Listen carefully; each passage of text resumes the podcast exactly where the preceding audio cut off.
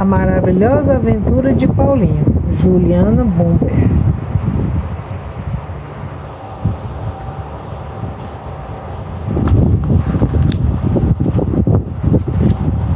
Nem mais nem menos de 10 anos, faces rosadas e louros cabelos ondulados, caindo sobre a tez clara. Tinha um narzinho severo e, ao mesmo tempo, uma expressão sonhadora. Estava sentado num banco de madeira, sob a sombra de uma frondosa árvore que havia no quintal de sua casa. O lugar era cercado por um bosque que ficava numa região banhada pelo rio Tietê, uma das, umas 20 léguas de Porto Feliz, uma cidadezinha muito tranquila.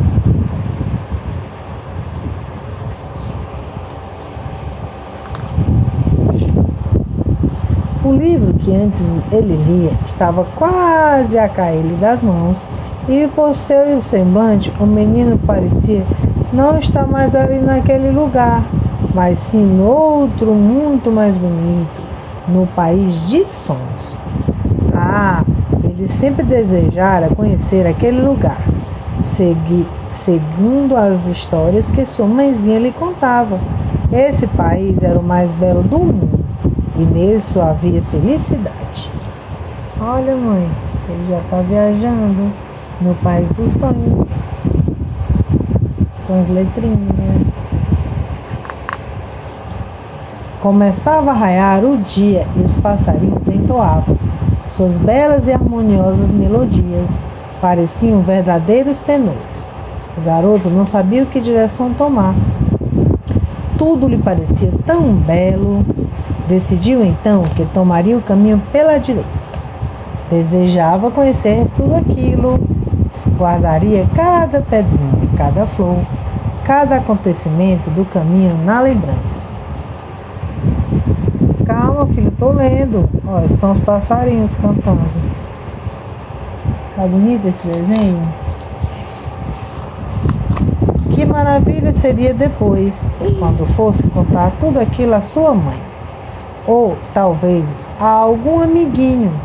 Eram poucos que podiam visitar aquele país e Paulinho, era esse o nome do menino, sentiu-se feliz com aquele privilégio. Andou, andou até se cansar. Ao meio-dia, sentou-se na relva fresca e à sombra das árvores do caminho.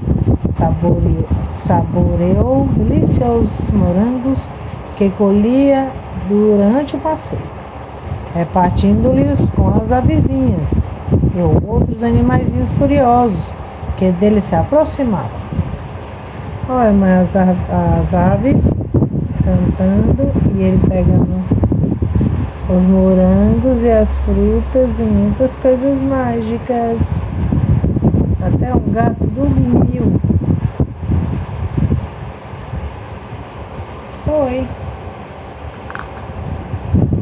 caminhou durante toda a tarde, colhendo flores e frutinhas silvestres, em abundância, alimentando-se e matando a sede. Depois, quando começou a anoitecer, Paulinho sentiu fadigado. Havia caminhado muito.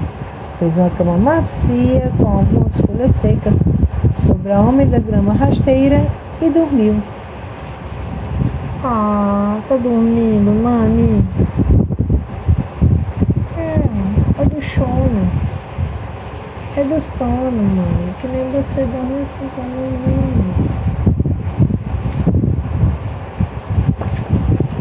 Durante o seu passeio, Paulinho havia encontrado muitas árvores diferentes.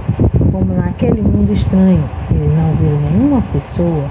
Passou muito tempo observando os pássaros e ouvindo atentamente o seu canto. Finalmente chegou a uma clareira, onde raios do sol passavam pelas folhagens e iluminavam um riacho de águas limpas. As águas eram rasas e ali que os pássaros da floresta ciscavam, bebiam e tomavam banho.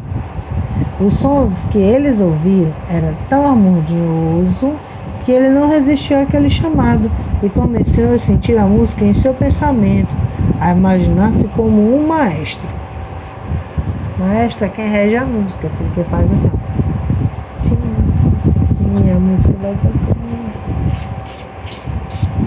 É. Tá com o chuminho de caminho.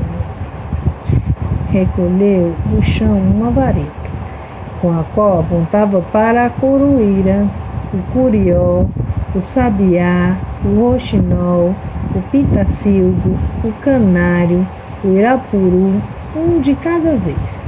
Sob o seu comando, aquela melodia vibrante era executada, ora pondo em destaque os trinados do irapuru para a doçura de um coral, iluminado ainda mais pela clareira. Aí, ó, ele com um pausa na mão, ó, fazendo os passarinhos cantar. E todos cantando. É muita música. Naquele momento, encantado com tanta perfeição, decidiu que seria um músico queria descrever o canto das árvores e, dos, e os sons da natureza. Piu, piu, o que é isso? pensou. Piu, piu, eita o que é isso aqui? Que é isso? Você sabe?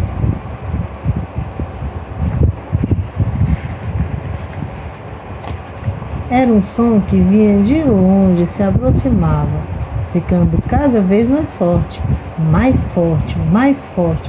E com aquele barulho insistente, o menino acordou. Olha!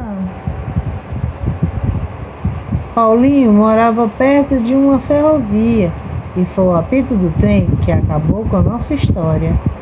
Piu, piu.